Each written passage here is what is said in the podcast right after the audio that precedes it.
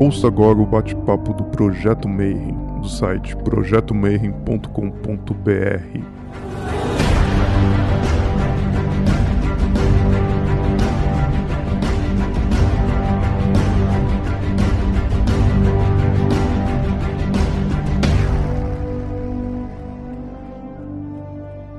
bom dia para você que é de bom dia, boa noite para você que é da boa noite, boa tarde se você acabou de receber a notificação do YouTube, tá vindo ver mais um bate-papo Mayhem.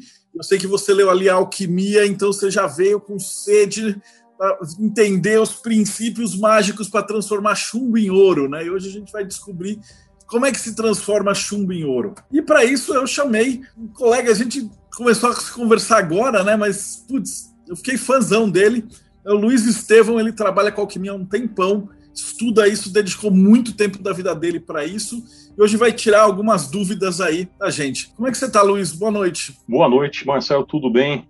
Obrigado pelo convite, é um prazer estar aqui hoje, poder compartilhar com vocês, né? É, bom, alquimia, vou tentar falar aquilo que, né, não vou ensinar já quem veio buscar ouro aqui, eu vou deixar para outra vez. Tem muita coisa para a gente falar, mas vamos passar conceitos, né, vamos passar coisas legais. Enfim, minha trajetória, né, eu atualmente estou com 44 anos, na realidade, tudo começou quando eu ganhei o meu primeiro destilador em 1988, né?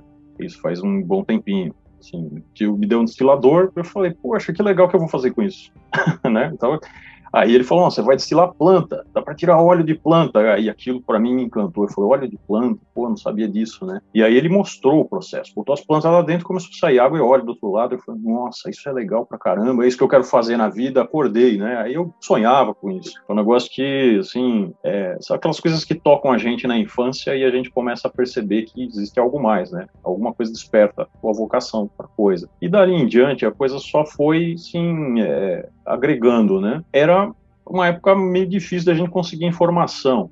Então, do meu primeiro destilador, em 1988, aí depois começou a surgir o interesse pelo ocultismo. Então comecei a ir atrás de alguns livros, mas naquela época, assim, ficou só a destilação do óleo na minha cabeça e tinha lá o destilador que era meu xodó. Eu nem sabia muito o que era alquimia, ouvia dizer no, no colégio alguma coisa tal. Ficava falando, puxa, né, esses caras são loucos, eles querem transmutar chumbo em ouro, um metal no outro, eles querem prolongar a vida, né? Será que tudo isso é possível mesmo? Será que alguém conseguiu fazer isso? Ou será que é tudo uma grande mentira, né? Aí depois vem aquela desmistificação dos professores, que eles falam, não, é a avó da química, é o pai e a mãe da química né, alquimia. Mas eu nunca engoli muito essa história. Eu falei, deve ter muito mais aí do que né, a gente imagina. E aí isso começou a desencadear uma curiosidade muito grande. Então, naquela época era difícil a gente conseguir livros. É, eu ia muito em sebos na, na, cidade de São Paulo. A gente tinha um sebo muito grande ali, que até o, cara era bastante conhecedor de livros. Eu sempre buscava, né? É, livros sobre o assunto, nunca tinha, sobre alquimia. Ele, não, é difícil, é difícil, tal. Não sabia também, talvez. Mas ele falou, ah, mas você gosta de magia, tal, tem esses livros. E aí eu acho que o meu primeiro livro de magia e acho que de muitos aqui foi o livro de São Cipriano, né? Esse livro é ir lá, fala de alquimia, tem um pedaço que fala de alquimia. E a coisa começou a falar, puxa, alquimia, aquilo tá, esse negócio tá me chamando. Eu quero saber mais sobre esse assunto. E aí eu ia e, e, não me dei por vencido, voltava no sebo. Um dia, meu pai lá no sebo, conversando com o dono do sebo, trouxe um livro para mim, que foi o primeiro livro, na realidade, é, de alquimia propriamente dito. Foi o livro de Fulcanelli, O Mistério das Catedrais. Esse livro é um livro até recente, porque a maioria dos livros de obras alquímicas datam do século XII, XIII, XIV, XV, XVI, as boas, né, obras. Aí eu falei, puxa, esse livro é recente, né, será que ele vai, vai falar de alquimia e tal? E, paralelamente, eu gostava muito de ler, me caiu na mão livros do Jacques Bergier, né, O Despertar dos Mágicos, é, tem um outro que é O Amanhecer dos Mágicos, uma coisa assim. E aqui ele também falava de alquimia. Aquilo começou a repercutir de uma tal maneira, eu falei, eu tenho que estudar esse negócio a fundo. E quando eu peguei Fulcanelli e comecei a entrar nas igrejas, para mim mudou todo sentido. Porque os construtores das catedrais, especialmente antigamente, eles faziam parte das guildas, né, e de ordens herméticas. E embutiram na simbologia das catedrais, e isso fica bem claro em Fulcanelli, fica bem claro que, que tem muita simbologia, inclusive alquímica ali. E Fulcanelli começa a dar detalhes. Olha, essa coisa que está na catacumba faz referência à matéria-prima dos alquimistas e tal. E, e aí eu comecei a entender melhor os processos né? Alguns, algumas palavras herméticas. Então, eu acho que tudo isso acabou me despertando muito para essa questão da, da, busca pela alquimia em especial. Eu sempre gostei desses assuntos, eu não agia alquimia, mas a alquimia me tocou realmente. Então, acho que é por aí a, a, a caminhada caminhada. O Fulcanelli é maravilhoso. Né? Eu sou arquiteto e assim, esse foi um dos primeiros livros que eu peguei. E aí você se apaixona porque não tem como, né? Ele vai explicando passo a passo, você vai entendendo e quando você visita mesmo a igreja é que fica, né? Então vamos começar assim, a primeira pergunta de todas que o pessoal está esperando é o que, que é alquimia? Então como é que começa isso? Né? Essa pergunta é uma pergunta bem interessante, né? O que é alquimia? Para o leigo, é aquilo, para o leigo professor meu, né, que falou, é a avó da química, e parou por aí, e, ou algum outro falou, é a tentativa dos caras de transmutar chumbo em ouro. Tá? É uma definição, é, mas aí a gente começa a aprofundar, a gente começa a ver o seguinte: primeiro, alquimia é uma ciência que vem, a, tem as suas raízes no Egito, no Antigo Egito. O Egito foi uma fonte de, de, compilação de conhecimentos, talvez até anteriores ao próprio Egito, e eu desconfio que a alquimia seja anterior até ao próprio Egito, já estivesse lá quando isso foi compilado. Por quê? Porque quando você vai mergulhando na alquimia, você percebe que são traços de uma ciência muito mais antiga que a nossa. Você começa a ver sutilezas e coisas muito mais interessantes. E isso vai ligando ao, espiritual. Então, o que de fato é alquimia? A palavra alquimia, ela tem uma origem interessante. Quando os gregos tinham invadido o Egito, lá na história do Egito, eles chamavam o Egito de, de Quêmia, que quer dizer a terra escura. E depois, quando os árabes invadiram o Egito, eles colocaram o sufixo al na frente do nome do Egito. Então, alquemia era o nome do Egito originalmente, a palavra, que quer dizer terra escura. Então, essa palavra, alquemia, ela começou a era uma referência ao Egito em si. Como a gente sabe que os sacerdotes egípcios eram grandes físicos já naquela época, grandes químicos, tem até um livro muito bonito, chama Física Recreativa, de um russo, eu não lembro o autor agora, posso até ver depois para vocês. Mas é, esse livro trata de experiências dos egípcios de física, química e, e coisas de alquimia. Então, o que é a alquimia de um ponto de vista hermético agora? Né? Eu falei um pouquinho da história, da definição da palavra, mas o que é em si? Alquimia, para nós hermeticistas ou os estudantes do esoterismo, é a tentativa de você tornar o espiritual algo palpável. Olha só a pretensão nossa, né? E a partir dessa, dessa coisa de tornar o algo espiritual palpável, a gente fazer uso desse algo palpável como uma alavanca para restituir o, o, homem a uma condição divina. Tem um, um esoterista, eu gosto muito do autor, é o Manly Palmer Hall. Ele tem um livro muito bom é chamado The Secret Teachings of All Ages, é os segredos de todas as eras, uma coisa assim segredos secretos, né? Os ensinamentos secretos de todas as eras, essa tradução. E o, o Manning Palmer Hall, ele tem uma definição da alquimia, ele fala assim que a alquimia foi uma ciência nos dada por anjos, essa é uma definição dele, como uma forma da gente se redimir da queda. Então, eu realmente, quando começo a entender que é algo que vai despertar o seu espiritual é algo palpável que você, uma força da natureza, talvez que você concentre ali, como uma alavanca para te alavancar o espiritual e fazer restituir você a uma condição divina, eu acho que é, essa é a melhor definição de alquimia. Não é não é transformar o chumbo, o metal, em ouro. Embora algumas pessoas digam que essa é uma das provas para se testar a tal da pedra filosofal, que seria essa alavanca que eu estou falando. Na, na, mitologia alquímica, a pedra filosofal é uma pedra que transmutaria os metais inferiores, que são os metais chumbo, esses metais considerados impuros, em ouro ou prata. E serviria como uma medicina para elevar a condição humana, né, a, a, espiritual, especialmente despertando faculdades espirituais no homem.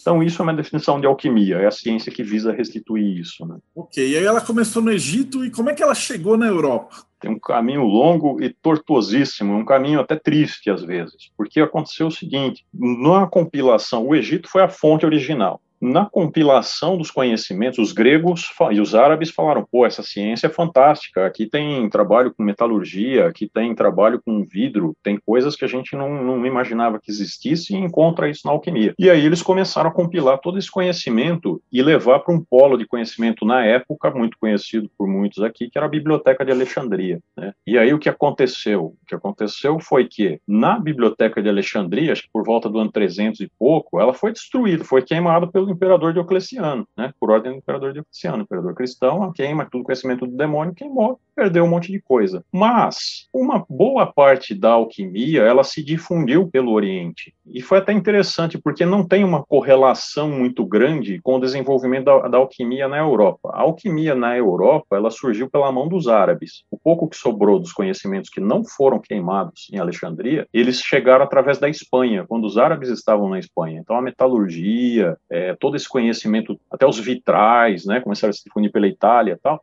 isso foi uma coisa que veio muito pela mão dos árabes e dos judeus, naquela época que eram também navegadores e comerciantes, né? É, então foi assim que chegou no, no Ocidente. No Oriente houve uma, um desenvolvimento paralelo e isso foi muito interessante, porque o que aconteceu? Os monges taoístas começaram com esse conceito de, ah, tem alguma coisa aqui, tá, os elementos que constituem a matéria tal, e desenvolveu de uma maneira muito parecida. Talvez até eles tenham tido contato, a gente não tem documentação para comprovar isso. E, e difundiu. E aí a gente vê que a alquimia oriental, a indiana e a chinesa, elas são muito parecidas, em essência. Então você vê que eles se conversavam lá e depois isso veio agregando junto com a alquimia que foi compilada pelos espanhóis, que veio dos gregos, consequentemente.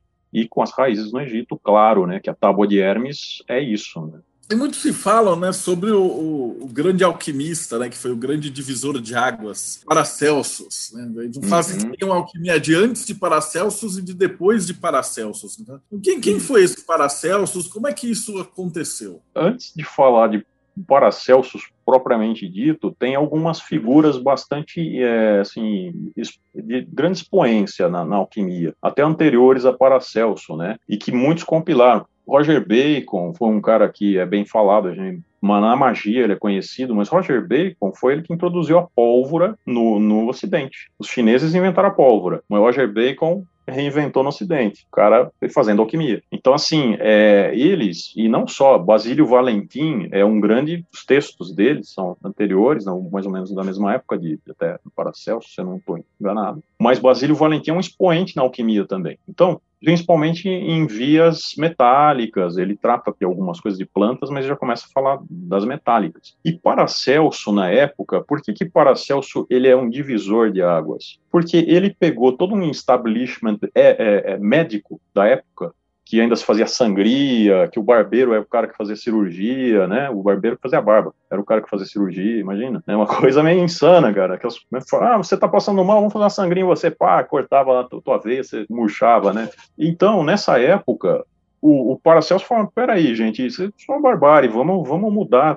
As plantas têm propriedades terapêuticas, os metais têm propriedades terapêuticas. E a visão de Paracelso era uma visão bonita, porque ele falava assim, a natureza ela chegou até um ponto de evolução e, e ela está imperfeita. Cabe ao homem aperfeiçoar essa natureza para que ela restitua a saúde ao homem. Essa é a visão de Paracelso. Assim, foi uma visão, uma mudança de paradigma na alquimia. Por quê? Porque ele entendeu que era uma função nossa pegar essas plantas era uma função nossa pegar esses metais e, através de processos de aperfeiçoamento da matéria, que é a alquimia, a gente produzia grandes medicamentos, que era a extração da quintessência das coisas, por exemplo, né? ou da essência das coisas, da quintessência. E a palavra espagíria, que vem dele, quer dizer dividir e juntar.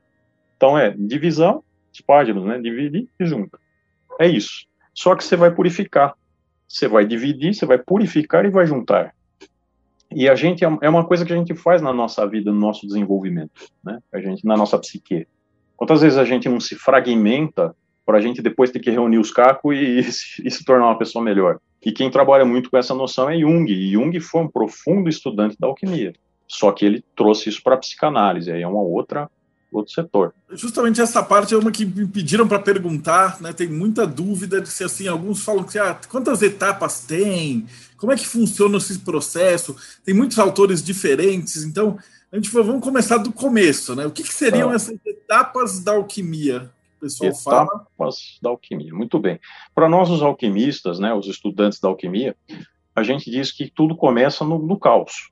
Né? Toda força, toda organização de matéria, tudo que existe está regido lá no caos. Então começa no caos, toma uma zona lá, aí essa emanação, essa força, essa coisa vai se ordenando à medida que vai passando por níveis, né? E quando chega no nosso planeta, isso começa a se dividir em forças mais refinadas. que nos alquimistas eles chamavam em forças que geradoras de vida e forças organizadoras. Né? São, são, são forças que, distintas. Quais são essas forças?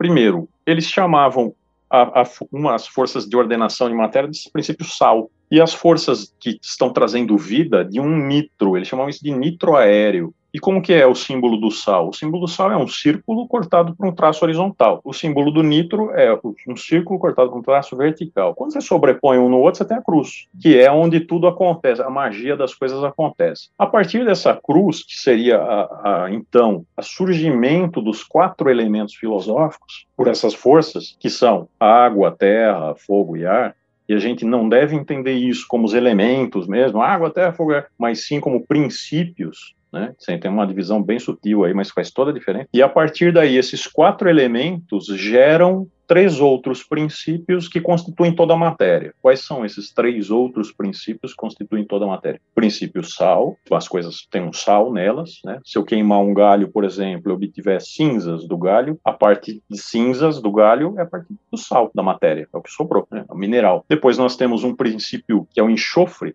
o que é o enxofre? O enxofre é o que dá estrutura, é o que dá a cor, o cheiro, a vida, é, é, tem muito a ver com o enxofre da matéria. Então, o óleo essencial de uma planta seria o enxofre da planta uma goma seria um enxofre. Aí você fala, ah, mas um óleo é diferente de uma goma, e aí vem uma visão dos alquimistas do fixo e do volátil, né? Então, quando a goma, por exemplo, é uma coisa mais sólida, que não, se, não evapora, a gente diz que é uma coisa fixa. E quando é evapora, é volátil. Então, tem um enxofre fixo, enxofre volátil, vem esses conceitos da alquimia. E aí você tem o mercúrio, que é o último e mais sublime dos elementos, né? Que ele é, é, é o vapor, é o espírito, é aquela coisa que você tenta pegar e não consegue, é, é de tão etéreo que é. E é ele que é, torna tudo móvel e vivo, é esse espírito, que é o Mercúrio.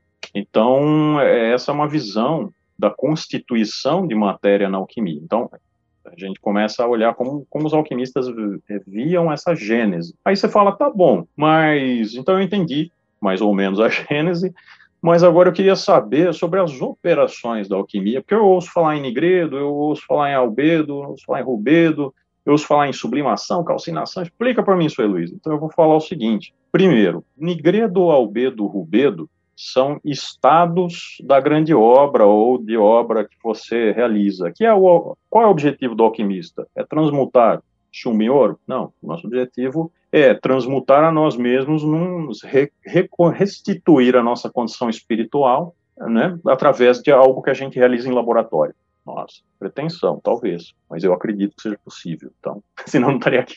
A questão é, quando você faz isso, esses procedimentos, quando você inicia as suas obras, os estágios indicadores que você está no caminho certo são as cores da matéria, as cores que a matéria toma. Então, inicialmente, ela vai tomar essa cor, que é o negro, o nigredo. Na alquimia tem uma simbologia muito bonita em relação ao nigredo, que a gente diz o seguinte: tudo que é gestado é gestado na escuridão. O útero no feto, a semente no interior da terra, né? Ela está sendo gestada, embora não esteja acontecendo nada aparentemente naquela escuridão. Você está em profunda transformação ali para renascer como um ser. E aí você morre na escuridão para emergir como um novo ser. E a matéria é isso, o mesmo tratamento. Você vai queimar essa matéria e essa queima não necessariamente é por fogo, pode ser por outras coisas. E você vai propiciar uma transformação para o renascimento da matéria. Até tem um paralelo que eu gosto de fazer, que todo mundo aqui acho que assistiu O Senhor dos Anéis, né? Senão vou dar spoiler aqui, hein? Né? Mas aquela parte que o Gandalf, o cinzento, luta com Balrog, né, com o monstro do fogo, é uma calcinação alquímica. Ele entra lá como um ser cinzento e sai lá como um ser branco, puro, pelo fogo. Ou seja, ele renasce como um ser, inclusive com novos poderes. Né? E na natureza é assim: uma semente entra na terra como semente, ela morre lá como semente, ela emerge como uma planta é um outro ser. A borboleta é a mesma coisa. E tudo na escuridão. Então a gestação é na escuridão. Essa é, é o nigredo. Aí depois vem o albedo. O albedo é aquela fase em que você realmente busca a luz. Você já está iluminado, você já renasceu com um ser, você está numa outra vibração de entendimento. É uma outra jornada. E o taoísmo faz um paralelo legal. Ele fala assim: quando você começa a estudar o taoísmo, uma montanha é uma montanha. Quando você está no meio do caminho do taoísmo, uma montanha não é uma montanha. Quando você termina de estudar o taoísmo, uma montanha é uma montanha. Sim, é óbvio, ridículo, mas você tem que entender que o que o monge taoísta estava falando é quando você está no sopé da montanha, a tua visão é uma, e você vê aquilo como uma, como uma montanha. Quando você está na metade do caminho da montanha, você não enxerga a montanha, você enxerga o caminho, que é o teu albedo. E quando você chega lá em cima na montanha, você vê que você está na montanha, porque você enxerga toda a tua montanha abaixo, mas é um outro ponto de vista. Você foi elevado a uma condição espiritual maior, e seria o que? O rubedo. Existe uma fase intermediária, conforme algumas vias alquímicas, que a gente chama de citrinitas, que é uma transição entre o albedo e o rubedo, que é o laranja. O laranja é a cor do nascer do sol, do pôr do sol, é a anunciação de que algo vai se transformar profundamente. E os egípcios tinham essa coisa com o sol nascente, o disco solar, tal. então isso perpetua-se na alquimia. É uma visão bem bonita. Então essas são cores da obra. Aí tem os processos alquímicos. E quais são os processos alquímicos? Aí são é aqueles que eu falei para você, são vários. Né? São, tem gente que divide em sete, tem gente que divide em, em doze, né? Mas eu vou, eu uso a sete, que é a divisão em sete. Que quais são? Calcinação, o que é calcinação? Calcinar transformar as coisas num cal, né?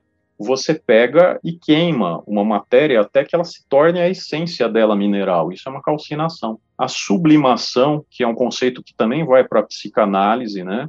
A, a, sublimação é quando você pega uma matéria sólida e você esquenta ela, às vezes nem precisa esquentar, mas por um movimento ou um calor mesmo tênue. Exemplo disso é aquela naftalina, né, que sublima, ela muda de estado, ela simplesmente passa do estado sólido e já vai para o estado etéreo sem passar por um estado intermediário. Isso é uma sublimação, uma coisa sublime. Assim, você não, não tem destilações, nem processos desarmônicos ou intensos ocorrendo. É uma coisa que uma transição suave, mas já para um estado muito superior. Aí você tem a putrefação, e a putrefação é muito bonito porque todo mundo fala putrefação é quando as coisas apodrecem, sim, mas se a gente for olhar, por exemplo, quando você faz uma cerveja e um, ou um vinho, a gente está falando de putrefação, a gente, bem ou mal, a fermentação é uma putrefação, na, na linguagem antiga alquímica é. Então a gente está matando aquele suco de uva ou matando aquele suco lá de cevada tal, através de um fermento, e esse fermento está abrindo essa matéria e devolvendo para você um corpo novo dela, através da morte, ela está tendo um renascimento. Então aquilo que morreu com o suco de uva vai nascer como vinho, através de uma transformação de morte. E é nesse, nessa transformação que esses princípios sal, enxofre e mercúrio, eles são abertos ali. Então, a gente fala, o mercúrio é o grande dissolvente alquímico, ele está sempre presente em tudo. Por ele ser o mais sublime, é ele que permeia todas as coisas, dissolve todas as coisas e contém todas as coisas. É um espírito mesmo na matéria. O sal, ele contém informação de quem a gente é, vai ser um registro acástico. E o enxofre seria, vai, o, nossa energia vital. Eu não gosto muito de, de fazer essa analogia, porque a tríade alquímica não é muito, embora a gente divida em três, mas as coisas não são muito separadas, elas se interdependem. Não dá para você separar muito. Se estiver tudo separado, você não faz nada. Então, o enxofre é o que contém o elemento vivo, a tua identidade, vai ser o nosso ego, talvez. Muito bem. Então, aí qual seria outra, né? Porque eu não falei, terminei, falei da putrefação e perdi o, o, fio da meada. Mas aí depois vem a solução. Solução é quando você dissolve alguma coisa em outra, né? Aí vem um dos mais importantes processos alquímicos, que é a destilação, e é através daí que a gente separa o sutil do espesso, como falava Hermes Trismegisto na Tábua de Esmeralda, é necessário, com grande indústria, que se separe o sutil do espesso. A destilação é uma forma de fazer isso. A sublimação também é. A destilação é outra. Nem tudo sublima, tem coisas que passam por um estado intermediário. Então a gente vai, vamos supor, fazer um conhaque. Você pega um vinho, põe ele na retorta, no seu destilador, põe fogo embaixo, um calor, e ele vai sair o conhaque do vinho, o espírito. E antigamente se falava, né, espíritos, as bebidas. Então era o conhaque do vinho. Então a destilação é um processo importante. E aí tem dois tipos de destilação: destilação a seco e destilação com líquido. A seco é quando você pega uma matéria seca, queima ela lá dentro e extrai essa essência por um processo que se chama pirólise, ou seja, quebra pelo fogo mesmo. Não deixa de ser uma parte calcinação você está transformando uma coisa em sal de um lado, mas você está tirando um espírito pelo outro lado. Você está separando tua matéria. Né? Então, é muito importante, talvez o mais importante deles. Aí depois vem os dois processos da, já da grande obra, e esses processos quais são? A coagulação da matéria, porque uma vez que eu quebre tudo, desmonte tudo, eu preciso reunir tudo de volta. E aí a gente lembra do mito de Osíris, né? Morreu, tal, depois juntou os pedaços e ele foi ressuscitado. E é e nunca é como falta um pedacinho dele lá na, na mitologia. E aí, a alquimia é a mesma coisa, a gente vai tirar o que a gente chama de supérfluo. Toda aquela matéria que a gente purificou, purificou, purificou, várias vezes, inclusive, a gente reúne, reconjunta ela como um Osíris renascido. E isso é o processo que a gente chama de coagulação. Por isso tem aquele axioma, né, solve coagula. O que é o solve coagula? São operações alquímicas. Dissolve tudo, depois junta tudo. Mas nesse intermeio você vai ter que fazer muita coisa. E o último passo, que eu falei de seis processos, mas eu vou falar o certo, é a tintura. O que é a tintura? É pintar a coisa? Tintura, é, os alquimistas chamam a, a pedra filosofal ou outras pedras de, de tintura ou elixir. Eles podem ter vários nomes. Por quê? Porque, teoricamente, aquela pedra, ela tinge, mas não é pintar o seu corpo, ela tinge a, o teu campo, ela eleva o teu campo a uma outra vibração. E isso é tingir. É um processo análogo a eu pegar uma roupa e tingir uma roupa. Então é o tingimento, é eu faz, fazer o teste da minha pedra filosofal ou pedras podem ser feitas várias pedras de vários reinos, eu também vou falar isso. Então você pega essa pedra, usa ela como medicina e ela faz alguma coisa tinge. Então é a tintura. É o último processo alquímico, é o teste que a gente faz para ver se a pedra está realmente, de fato, funcionando. Uma pergunta da Vera, que ela fala que em várias imagens de alquimia e tal, você vê uma rosa branca, uma rosa vermelha e depois um hermafrodita. Se você podia comentar um pouquinho nesses símbolos. Sim, é, na realidade, essa rosa branca, rosa vermelha, são coisas eh, distintas. Então, é, como eu falei, se a gente observar, elas estão, uma está no estado de albedo, a outra está no estado de rubedo. O que ela está significando é a transição da matéria para um corpo perfeito. Por quê? Vamos entender o seguinte: as cores na alquimia, a transição do albedo para o rubedo, a gente faz um processo que usa o que a gente chama de mercúrio filosófico para a gente fazer essa transição na matéria. Ou seja, o mercúrio filosófico é o espírito, vai? algo espiritual que a gente capta, né? os alquimistas captam e usam na matéria para elevar ela a uma vibração maior de energia. Quando a gente eleva a matéria a uma vibração de energia maior, a gente muda o estado dela e a polaridade dela também. Por isso que é um hermafrodita que a gente chama. O hermafrodita é um ser que ele está em perfeito balanceamento entre polaridades, macho e fêmea. Então, e por que rosa? Porque existem algumas vias alquímicas, existe um livro alquímico que chama-se Mutus Liber. Algumas pessoas dizem Mutus é livro mudo, outros falam Mutus é o livro das mutações. Bom, a gente entende como quiser, mas é um dos melhores livros de alquimia, é um dos que menos tem palavras. É puramente imagem, quase, só tem no comecinho alguma coisa, o resto é tudo figurinha. E é uma via que se faz com o orvalho, o orvalho, o rócio, e a palavra rócio, rosh, ela se parece muito com rosa. Inclusive no hebraico, não sei quem estuda hebraico aí, o, o tem vários significados. E, e, a palavra rosa, da Rosa Cruz, vem, tem sua origem no rócio, que é o orvalho. E esse livro Mutus Liber, ele, no início dele, ele faz referência a, vários, a várias passagens bíblicas que fazem menção ao rócio, ao orvalho. Então, é uma via que a gente chama, é uma via das águas, é uma pedra de água, porque alquimia, todo mundo fala, ah, qual é a matéria-prima para alquimia? Foi uma, uma dúvida minha, por exemplo, quando eu comecei. Qual é a matéria-prima? Eu ficava bem louco. O que é o mercúrio filosófico? O que é o fogo secreto? O que é isso? Que é... Aí, quando eu comecei a estudar, eu comecei a ver que existem várias vias diferentes na alquimia para a gente chegar no mesmo ponto em comum. O filósofo Teilhard de Chardin, ele falava que tudo que sobe converge. E na alquimia isso é verdade. À medida que a gente vai subindo pelos caminhos da alquimia, não importa muito o que você eleja, para você trabalhar. Quando você começa a, a fazer certos processos sobre a matéria e você vai também sentindo que você tem uma ressonância com aquilo que você está fazendo, as coisas vão mudando e vão seguindo, parece que uma lei natural, não importa qual seja a matéria. Você pode operar sobre o sal do mar, como tem vias que operam sobre o sal do mar, você pode operar sobre. É, tem vias, chamam via dos acetatos, de Basílio Valentim, tem vias sobre o cinábrio, que é de Kamalainana. Então, cada um usa uma matéria. E eles vão por, por esse caminho da matéria, operando e chegando num ponto em comum. Então, é, é uma coisa bem interessante. Então, qual a simbologia das rosas? É simplesmente a fusão é, perfeita entre o estado das matérias. Tanto que, quando a rosa está subindo, crescendo, né, os, os rosa cruzes têm sempre um axioma que eles falam para o outro, que as rosas floresçam em vossa cruz. A rosa em si, ela já é a pedra, a pedra filosofal. A pedra no estado de albedo já tem a reputação de transmutar os metais em prata, por exemplo. E a pedra no estado de rubedo tem a, a, a, reputação de transmutar os metais em ouro. Então, são rosas de polaridades diferentes, mas unidas num andrógeno comum e, e florescidas, como a pedra filosofal. É essa a, a simbologia. Eu tenho uma é. pergunta do Valdir Silvério, também essa é boa. Ele pergunta por que, que na iconografia do vitriol, né, na tábua de esmeralda dos símbolos secretos dos Rosa Cruzes, o símbolo central da orbe, ele lembra o símbolo do antimônio. O antimônio seria o vitriol? Mas eu vou aproveitar, peraí, que essa pergunta é mais complexa. Então vamos voltar um pouquinho e perguntar assim, primeiro, o que, que é o vitriol? Vitriol. Vitriol é uma palavra, é, na realidade são iniciais, que representam uma, uma frase em latim. De cabeça não lembro a frase em latim, mas eu lembro da tradução dela dela, que é: visite o interior da terra e retificando-a encontrarás a pedra oculta. Retificar. Para mim isso soa tão hermético, né? Soava muito hermético quando eu comecei a estudar alquimia. O que que é visitar o interior da terra e retificar? Você encontrará a pedra oculta. Processos de retificação na química e na alquimia são processos de purificação.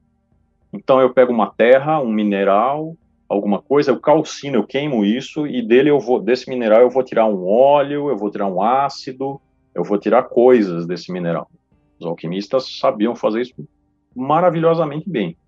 E, e usar de novo esse todas tudo que saía desse mineral que eu estava trabalhando, dessa matéria que eu estava purificando, o meu Osíris assassinado, eu pegava e separava essas coisas em frações purificava todas elas, depois reconjuntava. E obtinha muitas vezes, porque a alquimia no passado usava calores, é, especialmente essas vias minerais, usam quantidades de calor muito grande. Então, quando você terminava de cozinhar esses minerais já nesse estado de, de purificação e reconjuntados, tal, você obtinha coisas que pareciam vidros, pedras, cristais. Então, essa era a lápide oculta naquela época que se encontrava mergulhando no interior da Terra, porque você extraía esses minérios da mina o porquê que a questão do que ele falou aí do, do antimônio. O antimônio é um, um, metal e que era usado em uma das vias alquímicas, que é uma via que trabalha com ouro, inclusive, para purificação, separação de mercúrio e ouro. Ele era, vai, tipo um mercúrio da época. Ele tem essa, essa propriedade de purificar metais. E mais do que isso, o antimônio, quando tratado, eu não fiz essa via, conheço pouco dela, é, quando é tratado de alguma maneira uh, hermética e alquímica, ele tem a propriedade de você ir juntando nele certos metais e a reputação é de que existe uma transmutação, ele gera uma pedra capaz de tingir outros metais.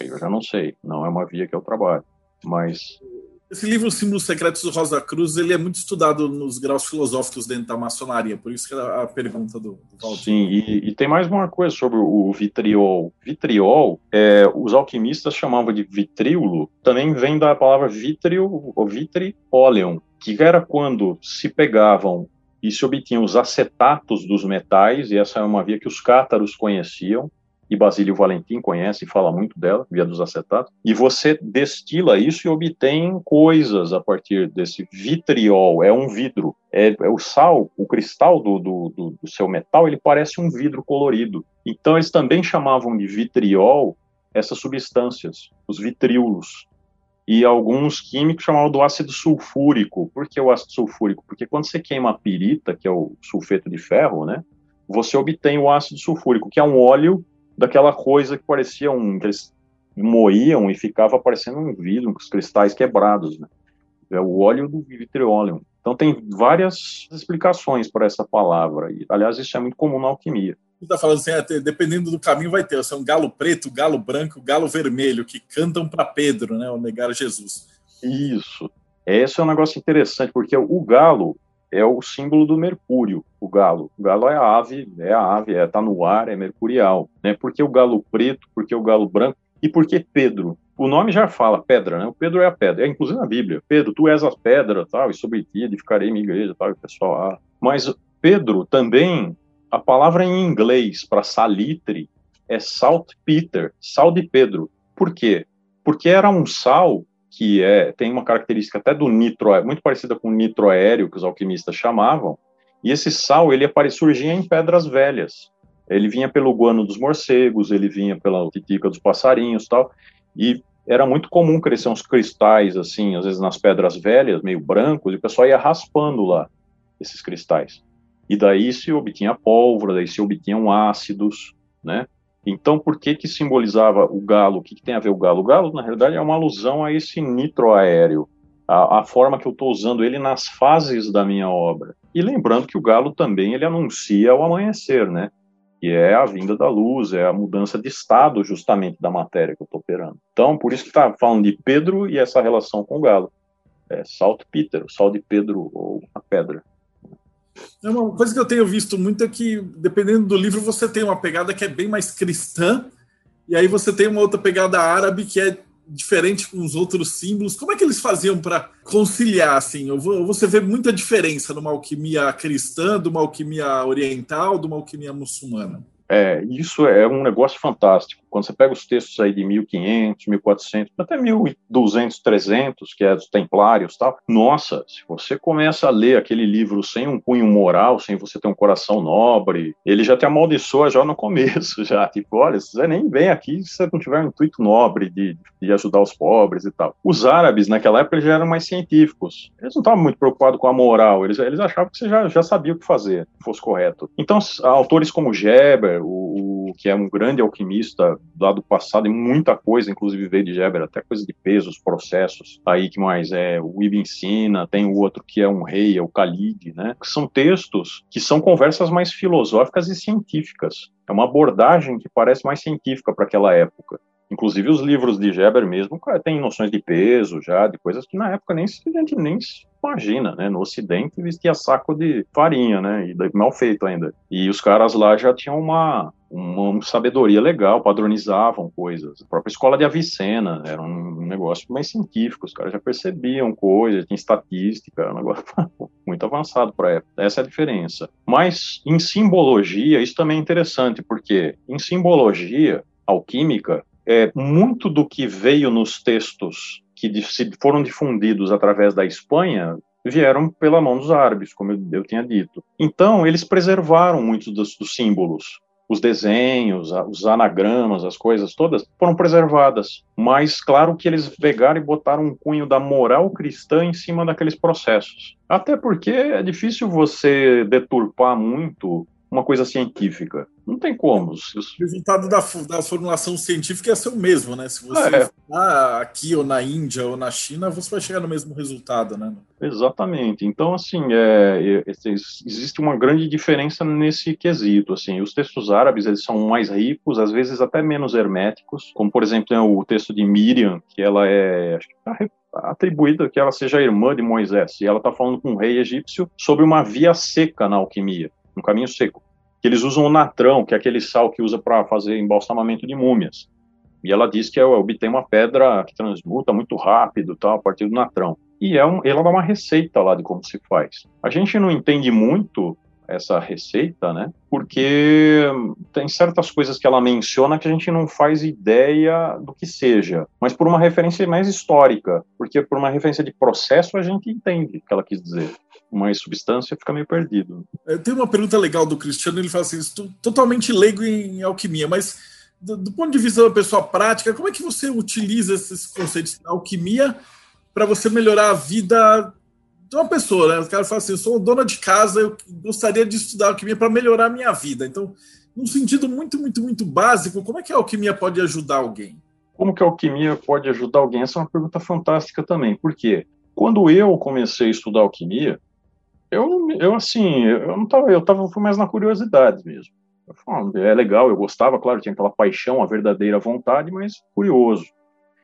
E à medida que eu fui estudando alquimia, é, você começa a desenvolver um outro olhar para as coisas, naturalmente, porque os alquimistas, que nem se chamavam alquimistas, eles não gostavam de serem chamados de alquimistas, eles gostavam de ser chamados de filósofos, filósofos da natureza.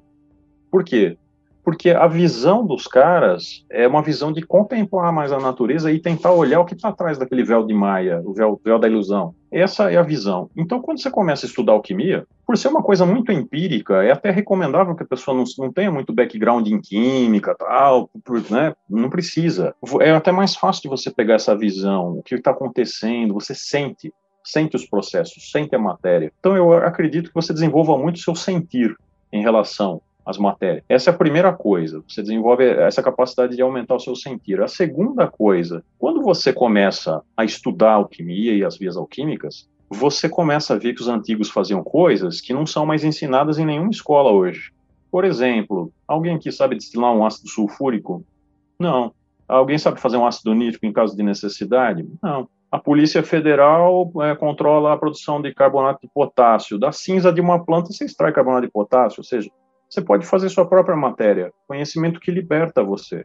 Um ácido, uma base, um álcali, uma coisa que você vai usar na tua vida para fazer remédio, para fazer o que seja. É um conhecimento que não tem preço. E, e eu vejo que isso sendo agregado às pessoas só pode ser uma coisa positiva, porque o conhecimento transforma também. Além de libertar, ele transforma. Por isso que eu digo, quando você está observando uma matéria em operação ali num vaso acontecendo, você também está sendo transformado. Você está lendo um livro de alquimia, você também está sendo transformado, porque são conhecimentos da natureza. Essa coisa de, de fazer, por exemplo, extrair o salitre né? Salitre é um negócio que o Napoleão, nossa, na época dele, da, das guerras, ele fazia os caras fazerem, fazerem xixi. Lá tem uma lei para você fazer xixi num lugar para extrair o salitre, que é o sal de Pedro, salpitra, para fazer a pólvora, um dos ingredientes da pólvora. E são coisas que a gente não. Ninguém na escola chega para você e conta isso. E é uma coisa que você pode fazer no quintal da tua casa. Então, eu, e eu vejo um conhecimento da natureza que só, só agrega coisa boa e outra, né? O salitre é um fertilizante de marca maior. Você joga numa plantinha morrendo ali, dá vida para a planta. Demais até queima, mas um pouco é bicho. Então, só entendo que qualquer leigo que queira estudar alquimia, eu, assim, desde que seja essa uma verdadeira vontade, ele vai, vai virar uma pessoa melhor, independentemente do, do, estado que você começa, o estado que você termina, você vai ser uma pessoa melhor. Não como moral, mas sim como conhecimento agregado. É, a gente tem muita gente que, é, que estuda hermetismo, né, que acompanha a nossa página e tal, e, e, o hermetismo bebeu demais da alquimia, né? Então a gente tem aquele conceito da verdadeira vontade, você buscar fazer aquilo que você ama, e aí você tem que separar o que é ruim e tal. E na verdade, tudo isso que você descreveu com as palavras da alquimia é as coisas que a galera está acostumada a ler com outras palavras e outros conceitos, né? Então, isso que eu achei mais fantástico nessa entrevista é, é essa linguagem alquímica, como ela é pura, né? Como ela, ela vem conectada com esses símbolos. É sempre, isso é muito bonito na alquimia. E até um, os mestres aí, Rosa Cruz e tal, eles falam uma coisa interessante. Um dos mestres que eu conheço fala uma coisa legal. Ele fala assim, e tem mais uma coisa além de tudo isso: a ressonância com a matéria eu posso chegar para você, Marcelo, e falar assim: vamos fazer um bolo. Eu tá aqui a receita. Você faz o bolo. É a minha receita. Você fez o meu, teoricamente o meu bolo, mas o seu bolo não vai ser igual ao meu nunca. Por quê? Porque você põe você ali. E tem dias que você não tá legal, ou por algum motivo o dia não tá legal, aquele bolo vira uma sola de sapato. A gente não entende bem, e isso é alquimia, porque a ciência, em geral, o que é a ciência tradicional ortodoxa? É eu criar um modelo com o mínimo de variáveis possíveis para eu tentar controlar um experimento, olha só que maluco, né? Numa caixinha, e chegar a uma conclusão de um sistema. Funciona para muita coisa na vida, mas a alquimia e a natureza não operam assim. É o imprevisível, é justamente o bolo. Vai lá na cozinha, você está num alto astral tal, produz, negócio sai maravilhoso, todo mundo elogia, de repente você vai no outro dia, faz a mesma coisa, é a mesma coisa não sai. Variáveis estranhas, caos, né? Enfim, coisas esquisitas, mas isso é alquimia. Eu tenho uma pergunta do Ernesto, achei bem legal. Ele fala que a gente está acostumado a ver alquimia em filmes, em citações e tal. Então, se você puder falar um pouquinho sobre o que é um homúnculo, o que é uma pedra filosofal e, e o que é o elixir da longa vida. Vamos lá, isso é, é bem interessante. Primeiro, eu vou, eu vou começar pelo Elixir da Longa Vida e a Pedra Filosofal, que são coisas legais da gente abordar. Depois eu vou para o Homúnculo, que é uma coisa já mais para magia, é, uma, é um elo de, de fusão entre magia e alquimia. A Pedra Filosofal, em essência, seria o que a gente chama de grande obra na alquimia, você obter a Pedra Filosofal. O que é a, grande obra? Então, produzir minha pedra filosofal, eu faço uso dela e de repente me abre faculdades espirituais e eu deixo de ser um homem convencional para ser um homem espiritual, vai. Tem um nome isso no, hermeticismo. Você restitui sua condição junto aos anjos, conforme falam as escrituras aí de algumas pela visão cristã. Enfim, isso pedra filosofal. Existem outras pedras na alquimia, pedras medicinais, pedras tingentes. Na alquimia a gente diz o seguinte, aí cai numa pergunta que alguém me fez antes da gente começar a, a ir, né? Ah, eu posso começar a comprar uma vidraria, fazer um de experiência e me denominar um alquimista? Não. Por que não? Porque para você ser um alquimista mesmo, reconhecido pelos seus, a gente diz que você tem que obter pelo menos uma pedra de cada um dos reinos. Isso é um alquimista, é um cara que fez uma pedra do reino mineral, que fez uma pedra do reino vegetal e que fez uma pedra do reino né, animal. Aí você fala, pô, que legal, Luiz, mas e, e, a pedra filosofal, ela é uma dessas? Não, ela é especial. Essa a gente obtém, pode até ter uma origem em algum dos reinos, mas quando você chega no final, ela é especial por várias razões diferentes aí de operação. Mas qual é, qual é a, a questão? O elixir da longa vida seriam pedras com a capacidade de manter você um pouco mais saudável. E aí vem algumas pessoas me martelar, falar mentira, você está falando mentira, porque existe uma visão oriental e do próprio Ayurveda, o Ayurveda fala assim que tem uma, uma ciência que chama Rasayana, ciência do rejuvenescimento. Segundo Rasayana, você pode produzir um medicamento por vias alquímicas que, quando você toma, faz cair os seus cabelos, faz cair os seus dentes, faz cair suas unhas, e quando nasce tudo isso, inclusive tua pele ganha um rejuvenescimento no, novo, você está mais novo. Então você vai lutando contra a ampulheta e fica um cara que vê todos os seus amigos e amigas morrendo, familiar, e aí você se mata porque todo mundo que você conhecia já morreu, né? Tô brincando, mas é, é meio nonsense. Essa é uma visão oriental. A visão ocidental ocidental não fala isso. A visão ocidental fala: é possível você obter uma pedra que mantenha você saudável até o final dos seus dias. Ou seja, você não vai ter uma demência, você não vai ter um câncer, você vai morrer simplesmente porque você chegou sua hora, seu coração parou e pronto, fechou o olho e tchau. Que é o que a gente esperaria. Mas, juntamente com isso, Aí você fala, então qual é o propósito da alquimia? Juntamente com isso, à medida que você vai fazendo esse trabalho, você vai desenvolvendo uma coisa chamada corpo espiritual que é aquela questão de sair da sansara, de você, né, não precisar ficar nesse reencarnações, etc, etc. Desenvolve o corpo espiritual. Você não vai ser imortal, mas você vai desenvolver um corpo espiritual muito melhor e, e consciente, numa outra vibração, e não vai precisar ficar voltando aqui. Pelo menos é, é uma das teorias vigentes. Então, isso seria as pedras. E a diferença entre elas, né? A pedra de um, de um reino vegetal é feita de plantas, onde você, através de solves e coagulas e purificações, você vai chegar numa pedra que é uma medicina, e você pode eleger, por exemplo, plantas para aspectos planetários que tem a ver com a tua natureza. Sei lá, um cara que precisa desenvolver uma característica de Marte, de força, de lutar tal. Então vamos fazer uma pedra de uma planta regida por Marte, sei lá. Trabalha, é um trabalho sobre ele mesmo, inclusive. E quando ele chega nessa pedra, ele vai fazer uso disso como uma medicina, vai dissolver isso aí num, num vinho, tal, vai tomar isso e teoricamente os corpos energéticos vão se alinhando para receber essa informação, tá? Então essa é uma pedra vegetal. A pedra do, do reino animal, o pessoal assusta, né? Falam, oh, vai fazer de sangue. Os alquimistas, até teve gente que fez é, experiências com sangue e chegou à mesma conclusão que se fizer com a urina é a mesma coisa. A urina nada mais é do que uma transformação do seu sangue. Então, é o seu filtrado ali que saiu. E aí se pega a urina e se faz um trabalho sobre a urina a fim de obter uma pedra animal sua e que teoricamente te cura de um monte de enfermidades essa via, eu cheguei a fazer algumas experiências, não cheguei a fazer uma pedra, mas experiências com resultados bem interessantes, assim, vi coisas incríveis. Mas é justamente isso, porque você está naquele encantamento, vendo, é coisa que ninguém nunca chegou na, na tua escola e falou, tá, vamos operar agora sobre uma urina, né? Você fala, você tá louco, cara, você, você pirou. E, entretanto, o fósforo branco é extraído da urina. Primeira vez que foi isolado na história, foi isolado da urina humana, fósforo branco. Né? Nossa urina tem um super quantidade de fosfato. Então, é, são coisas que a gente vai vai trabalhando e vai chegando num estado vibracional maior. A alquimia é muito isso, não é só o material, é dar à matéria uma característica espiritual e uma força espiritual para que ela seja capaz de te elevar. Não adianta eu usar para fazer uma alavanca para mover uma pedra, uma vareta que vai romper. Eu tenho que ter um, um, material adequado a elevar alguma coisa. E é isso. A matéria na condição ordinária, ela é uma alavanca que quebra fácil. Mas se você fizer vários experimentos, você chega a uma condição muito melhor da que você partiu. Então esse é um dos objetivos, né? E claro que se você pega, por exemplo, uma pedra ah, nas vias minerais, aí a coisa é bem, o buraco é mais embaixo, como a gente fala.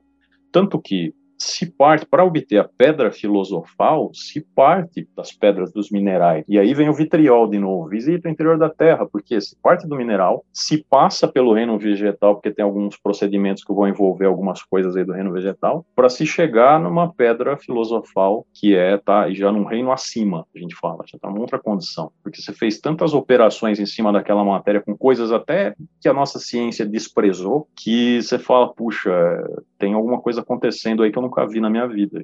Essa é uma conversa que o rei Khalid teve com o filósofo Morienos. E o rei Khalid queria saber de Morienos, mas conta para mim, Morienos, qual é a matéria-prima da, da, pedra filosofal, da, da obra? É? Aí o Morienos fala, mas ó rei, essa matéria ela é jogada pelas janelas, ela está nos calçamentos, ela está em mim, está em ti. Se você não, não sabe, não sou eu, posso dizer. E o rei ficava bravo, né? Ah, eu insisto, tal. E ele fazia isso. Por quê? Porque na realidade estava em tudo, de tudo se pode fazer alquimia. É o que eu falei, se pode, pode se partir de várias várias vias diferentes. Então, até da terra, Luiz, se eu pegar a terra, sim, até da terra você pode fazer se for um cara bom de separação e purificação, você faz da terra também uma pedra, por que não?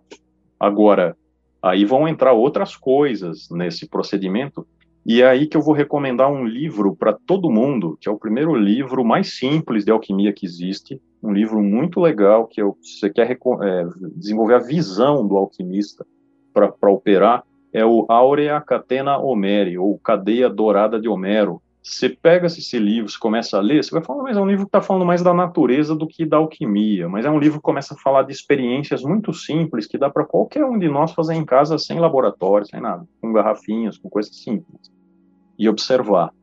E aí, quando a gente começa a observar e ler esse livro, a gente começa a desenvolver o entendimento do, da, do véu de Maia, do que está atrás do véu de Maia. Então, se você falar para mim hoje, qual é a obra mais importante para quem está começando a estudar a alquimia, eu vou recomendar de cara esse livro, Áurea Catena Almeri. São dois volumes, o terceiro é um apócrifo. Os dois mais importantes, primeiro e segundo volume são os mais importantes. É bem legal. Aí, se uma outra pessoa fala para mim, tá, mas e que, que outro livro você recomenda para mim? Eu vou recomendar também de um alquimista português, que já é falecido, é o Rubelus Petrinos. Alquimia e Espagíria muito bom porque ele ensina a fazer forno, ensina a fazer o, o processo de destilação com plantas simples, e ensina a fazer uns elixires já bem legais que funcionam medicinalmente muito bem. É um, assim, um livro para principiantes se encantarem ou falar realmente isso não é para mim. Então são duas obras. Se gostou, aí tem uma outra lista aí que nós vamos falar mais para frente. E o homúnculo? Homúnculo, vamos lá o homúnculo. O homúnculo, teoricamente, era uma criatura, já com que os alquimistas é, supostamente poderiam criar, a partir do próprio sêmen, eles criariam esse homúnculo, que seria uma espécie de uma entidade para servi-los lá no laboratório, uma espécie de familiar. Só que o processo de criação desse homúnculo, ele envolve também uma parte da magia. E a alquimia, ela olha as ciências herméticas de uma maneira um pouco diferente. A gente entende o seguinte, nós somos hermeticistas também, a visão dos alquimistas é uma visão hermeticista. E a gente, segundo é, alguns hermeticistas, bom, são três as ciências herméticas: a magia, a alquimia e a física hermética. Eu acho que isso está naquele livro Santíssima Trinosofia, é interessante. A gente tem, os alquimistas têm para si aquela questão assim: nós temos primeiro que obter essa pedra, fazer o uso dessa pedra, se ela não matar a gente, ela vai elevar a gente espiritualmente, a gente vai desenvolver uma visão para poder lidar com outras forças. E aí a gente começa a estudar magia. Na alquimia, se começa sempre primeiro com alquimia. E quando se vai para a magia, um dos primeiros processos de obtenção das coisas na magia, que, que permeia os domínios de alquimia e magia, é a obtenção do homúnculos. Porque não é um processo unicamente alquímico, é um processo também mágico, envolve certas forças ali no vaso, já do alquimista, ele já tem que estar tá com outras forças circulando por ele para fazer a realização de certas coisas diferentes. E aí entra um cara muito interessante na alquimia, que pouco falado pela Igreja Católica, que é o São Alberto Magno. Se a gente pegar a história de São Alberto Magno, ele era um alquimista, foi um alquimista dentro da igreja, E o cara tem a reputação de ter feito surgir é, gente num banquete, feito mesa voar, é, mudado o clima de uma região, surgir servos lá servindo as, as comidas do nada. Então, tipo, o cara era realmente, se alguém realmente desenvolveu esses poderes, foi ele, mostrou perante a corte, mostrou perante o clero naquela época, e ninguém falou nada, acho que até por medo, né? Mas, então, quando vai para os domínios é o homúnculo. O homúnculo é um servidor do alquimista, servidor para várias coisas. Então, basicamente é isso. Então, também uma pergunta da Sônia, ela falou assim que é, muita gente vê da alquimia de filme, essas coisas, que eles se ligam com os sete planetas e com os sete metais. Você podia falar assim, tipo, um pouquinho, o que quer dizer esses metais? O que é um chumbo, estanho? Sim, é, na realidade, os alquimistas eles percebiam uh, os metais como metais nobres e puros e até antigamente eles dividiam os metais é, se conheciam poucos metais. Então você conhecia o chumbo o estanho o zinco o cobre uh, a prata o ouro faltou um que eu citei bom enfim é, e o ferro.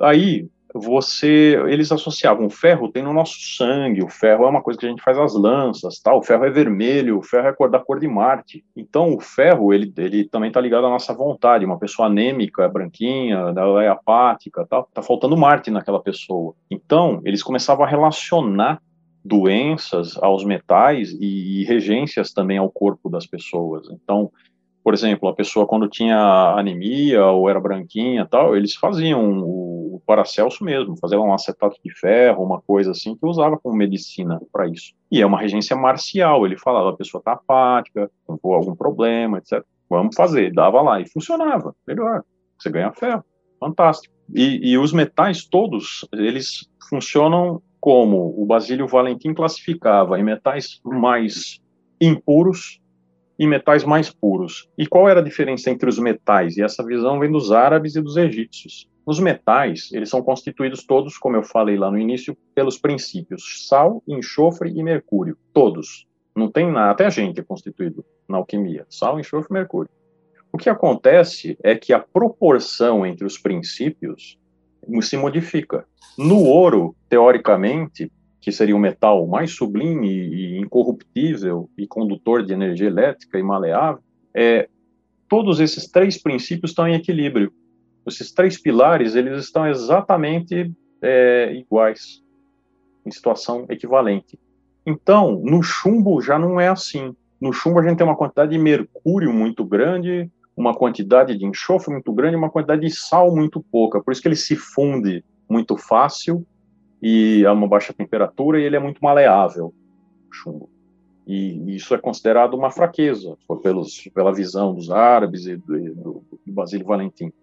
Então, quando a gente trabalhava um metal desses e tingia um metal, fazia o processo de tingimento, que eu falo é pegar uma pedra já produzida e jogava em cima de um metal desse, a gente corrigia essas imperfeições desses princípios, sal, enxofre e mercúrio, e automaticamente elevava a ele a uma condição de nobreza. Então ele se tornava um ouro ou uma prata, dependendo do, do, da nossa pedra, como a gente fazia a nossa pedra. Então era isso que, que fazia a conversão de um metal em ouro. Aí entra aquelas questões, a pessoa fala, ah, mas você está viajando, porque transmutação a baixa energia é um negócio que não existe. A ciência fala que transmutação existe, mas você precisa de um reator atômico. Aí tem alguns trabalhos de Louis Kervran, que foi um cara que queimava plantas, estudava as cinzas das plantas e os elementos da terra e via que as plantas, às vezes, tinham coisas que não tinham na terra, então elas tinham que ter tirado de algum lugar, elas tinham que ter transmutado aquele alimento. Ele fez experiência com galinha, por exemplo, e mica, que é um mineral, então ele tirou todo o cálcio da galinha, da dieta da galinha, e pôs lá uma outra substância. A galinha comia outra substância, que acho que é, sei lá o que era, e convertia isso através de transmutação biológica. Aí todo mundo linchou o Luiz Kevran, falou, não, esse cara viajou, vamos botar uma camisa de força nele e tal. Mas em 1976, tem um estudo de um forte no Canadá, um forte militar, é um estudo militar, de um, de um, um cara um judeu chamado Salomon, alguma coisa, e ele comprova que a transmutação biológica ocorre e cria um modelo para explicar isso.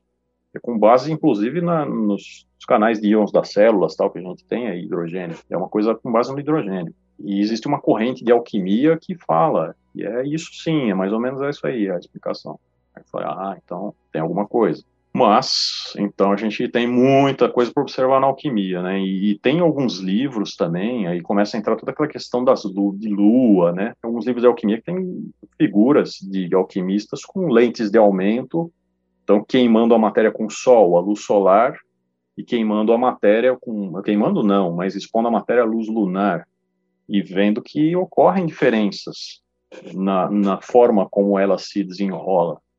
Então, talvez existam radiações que você traga à matéria e permita que ela se modifique. Muita coisa interessante aí. Então, outra pergunta aqui: por que, que falam que para transformar ouro você precisa de ouro? Isso que ele está falando, ela está falando, é o que a gente chama na alquimia de uma via particular.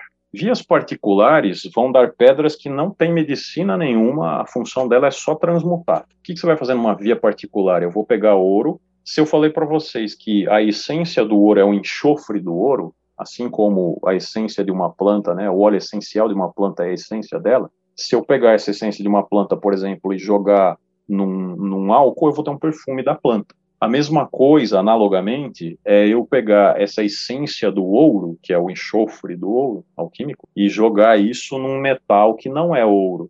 Eu estou dando, conferindo uma essência a uma coisa que vai receber aquela essência e se tornar como o original. Então, por isso, é uma via particular. Você vai pegar o ouro e, e, vai extrair uma, vai obter uma pedrinha dessa via, mas ela só tem essa capacidade de realmente transmutar metal e mais nada mais. E nem dizem aí as línguas que não é uma coisa forte nem potente diferente de outras pedras que se obtém. Eu tenho uma pergunta também, devia ter feito lá no comecinho, né? Mas dado tudo que você falou de alquimia, do teu trabalho e tal, o que é magia para você? Minha definição, tá? Uma definição pessoal. Magia é quando você usa, é, você tem conhecimento das forças naturais, e eu estou falando, não estou falando de ciência só, estou falando de todas as forças naturais que cercam, ou você sente essas forças naturais, e consegue de alguma maneira ou outra manipular essas forças para que isso crie um resultado ou a teu favor ou a favor daquilo que você deseja,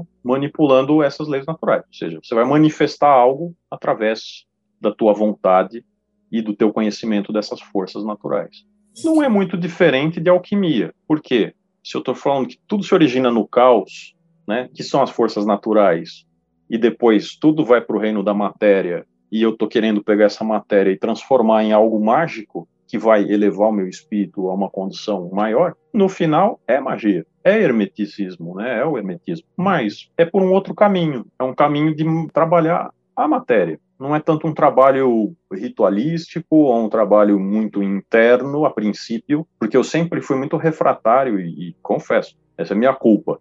É, eu sempre fui muito refratário à alquimia espiritual, eu achava uma besteira. Mas, à medida que eu fui trabalhando matéria, eu mudei minha ideia a respeito do, da alquimia espiritual. É claro que existe muita mistificação em cima disso, mas é, é nítido que a, hum, quando você começa a entrar no laboratório com uma outra postura, com um outro respeito pelo que você vai fazer, com um outro propósito, as coisas fluem de maneiras diferentes. E eu acredito que assim que, é, como na magia, na alquimia, eu, eu, posso dizer que acontecem coisas que a gente pode chamar na ciência normal de singularidade. O que é uma singularidade? É uma anomalia.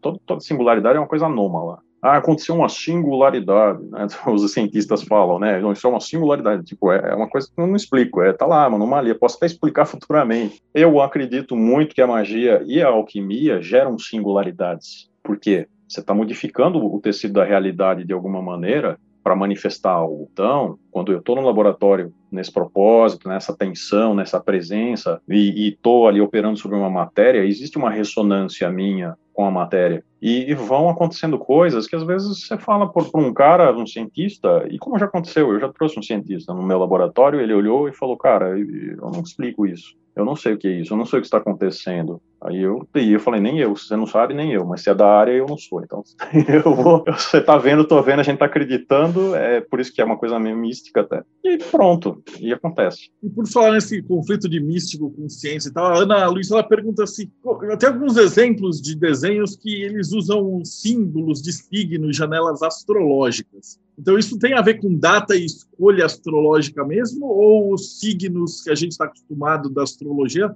tem outro significado simbólico?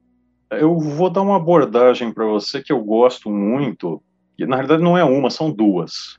Aí vocês vão me odiar ou vocês vão me amar, porque você vai me quebrar as pernas, mas não é. É o seguinte, um dos mestres nossos aí que ensina alquimia pra gente, ele fala assim, a questão astrológica, ela tem uma influência, claro, mas é muito mais do, da egrégora do que da coisa em si. Por que da coisa em si? Porque você tem os seus sete planetas aí na alquimia regendo você dentro. Tem as sefirotes, isso tem uma relação com as sefirotes da Cabala. Tá, tá tudo dentro da gente, assim como está fora da gente. Então, a partir do momento que você se vincula a uma egrégora, por exemplo, astrológica, tal, claro que você também traz essa força para aquilo que você está fazendo. Essa é a nossa visão alquímica. E pode ser que isso tenha uma interferência grande no, no resultado final, se você realmente botar fé naquilo, aquilo até torna mais intenso, porque você realmente vibra na egrégora. O mestre nosso, um deles, fala assim: ah, não seja um escravo disso. É legal você fazer as plantas, é, o trabalho sobre as plantas, as regências, e acho que até alguém me perguntou mais para trás essa questão das plantas, né? Quando a gente vai começar a trabalhar para a fim de obter a grande obra, né, a pedra filosofal, a gente tem que fazer um alinhamento dos nossos corpos de, de energia. E como a gente faz esse alinhamento do, dos nossos corpos de energia? Através da produção de elixires de plantas que são ligadas aos planetas. E aí você toma, faz uso desses elixires, inclusive nos dias planetários. Mas também tem a ver, de novo, com a egrégora. Claro que também tem a ver com a planta. É uma questão de, de ressonâncias, né? No final, é um grande alinhamento de forças e para um resultado maior. Então, falar que não funciona é muita arrogância da minha parte. Eu prefiro ter essa visão que, que realmente as egrégoras desempenham um papel muitíssimo importante naquilo que se faz. Ah, eu achei essa palestra fantástica. A gente já está quase acabando, mas tem a última pergunta para alguém que acabou de chegar. O cara uhum. quer comentar, gostou e tal. Que conselho que você daria para alguém que, tipo, o cara assistiu essa palestra e falou, porra, gostei de alquimia, assim, por onde que eu começo? Você tem, é, de novo, assim, vá primeiro atrás desses livros que eu falei, para ver se é uma coisa que você gosta mesmo. Né? A Áurea Catenomera é um livro gostosinho, ele é fininho, não é um livro assim absurdamente, são dois volumes, mas não é dois volumão, e nem é uma coisa é, cheia de hermeticismo e termos que você vai pegar e largar fora. Porque tem livros de alquimia que eu costumo dizer que eles são feitos de adepto para adepto. Aliás, deixa eu falar, adepto é um cara que já fez uso da pedra filosofal, tá? É um cara que é, é um alquimista acima, ou seja, é um adepto que parece que foi um adepto que escreveu para outro adepto. Você não entende nada. Mesmo estudando alquimia e sabendo alguns processos, você fala: Meu Deus, eu não sei mais o que, que o cara está falando aqui. Tem vários autores que escondem mesmo. Então, assim, complicam. Mas esse da Áurea Catenomere, além de ser um livro gostosinho de ler e vai te desenvolver visão, ele vai falar: oh, observa isso, observa aquilo, faz uma experiência assim. É tudo coisa simples. Esse é legal. Tem um da Mirelle, que é uma alquimista, é uma mulher alquimista, é meio atual chama Alquimia em Mister, mas tem é, tradução para o espanhol, Mistérios da Alquimia, da Alquimia. Merelli, bom livro também. E Rubelus Petrinos, como eu já indiquei. Com esses três, você já tem material para entender muito o processo, para fazer experiências legais, sem precisar de um laboratório né, absurdamente grande. Nada, assim, terrível. Outros livros, eu posso recomendar outros autores. Aí, se você realmente falou, na alquimia, para mim, eu vou, agora eu vou, vou voltar para os anjos lá, enfim. o que, que, você faz? Aí você começa a ler Basílio Valentim, Flamel, que foi um, Nicolas Flamel foi um alquimista, de fato deve ter feito muita coisa aí de transmutar assim e ajudava inclusive construir muita coisa na França. Até hoje tem lugares lá que tem homenagem a Nicolas Flamel pelo que ele fez pelas pessoas. E ele escreveu um livro, o livro das figuras hieroglíficas, chama, famoso, conhecido, seguiu aí uma linha legal. Então também é legal ler. Fulcanelli, leia Fulcanelli. Aí são coisas já mais, um pouco mais densas. Né? Então é um conselho legal. Aí alguém aí eu vi que pipocou no chat, fez uma pergunta: como se tem acesso a bons mestres de alquimia hoje em dia? Aí, isso também é uma pergunta interessante, porque bons mestres, mestre tá cheio por aí, mas bons mestres é difícil, né? E é uma área que eu já vi muita picaretagem, tipo, gente querendo vender remédio, é, vender, tipo, ah, essa cera roxa, vermelha vai curar suas moléstias, ou então vendendo um curso que não acrescenta nada, as pessoas acabam tomando as coisas, passando mal, sem responsabilidade nenhuma. Tem muito. E muita gente dando ensina conhecimento vazio e muita gente comprando, né, na boa fé, mas coitados. Né? Então, o que eu recomendaria? Existem duas ordens legais para a gente se, se associar. Vocês têm curiosidade, quer seguir mais adiante, souber inglês um pouco. Tem uma que a proposta é muito interessante, segue uma via de, de começa na alquimia, na espagiria, que é alquimia vegetal, que é a Inner Garden, innergarden.org é um grupo, eles mandam por correspondência, se assemelha muito a uma Rosa Cruz, mas é de alquimia. E os últimos graus você recebe lá na Holanda, que é a sede deles, e só oral. E mas é muito bem organizado, é muito bem estruturado. Os caras são gentis, amorosos, que são características de mestres mesmo, né? Nenhum mestre vai ser arrogante, prepotente, ou falando que é mestre, ninguém faz isso. Os caras vão com gentileza, com humildade, para somar, né? Então, eu, eu acho que vale a pena. A Inner Garden é, um, é uma instituição séria e eu, adeptos que eu conheço, falaram bem dela. Então, assim, se eles falaram bem e são caras que eu realmente sei que são idôneos, eu recomendo. E eu faço parte da Inner Garden. Então, tranquilo, eu estudo com eles. Não sou mestre lá, nada, sou estudante, estou na minha escadinha lá embaixo, mas adoro. Os caras são realmente ponta firme e com trabalhos muito bonitos. E tem uma fraternidade que é um braço dos templários franceses de 1213, que é a Fraternidade Rosa Cruz, mas é, é F-A-R mais, tem um sinal de mais, assim, da cruz, C, que é, vem de Kamalainana, que é um, é um, é um pseudônimo, né, de, de um francês, mas é, tem todo um templo em cima, tem várias ligações com o Oriente, inclusive com alquimia do Oriente, e eles trabalham uma via, que é a via do cinábrio, que é a via que muitos alquimistas antigos trabalhavam. O cinábrio é um elemento, você vai falar, Luiz, é um mineral que dá mercúrio, é terrível, é venenoso, é não sei o que. Aí você fala, não, o cinábrio, quando ele está na condição de minério, ele não é tóxico. E aí você vai trabalhar isso da maneira alquímica, você não vai ferver o um negócio lá e fazer sair vapor e ficar louco, né? Não é esse o objetivo, porque aí você realmente vai para a condição espiritual, mas não alquímica, né? Enfim, também trabalho, mas é a via, via do Sinabre. Mas são, e aí é de graça, o ensinamento deles é, é gratuito. Você manda um e-mail para eles, eles, aí eles começam. É, é um sistema de, mas é bem hermético.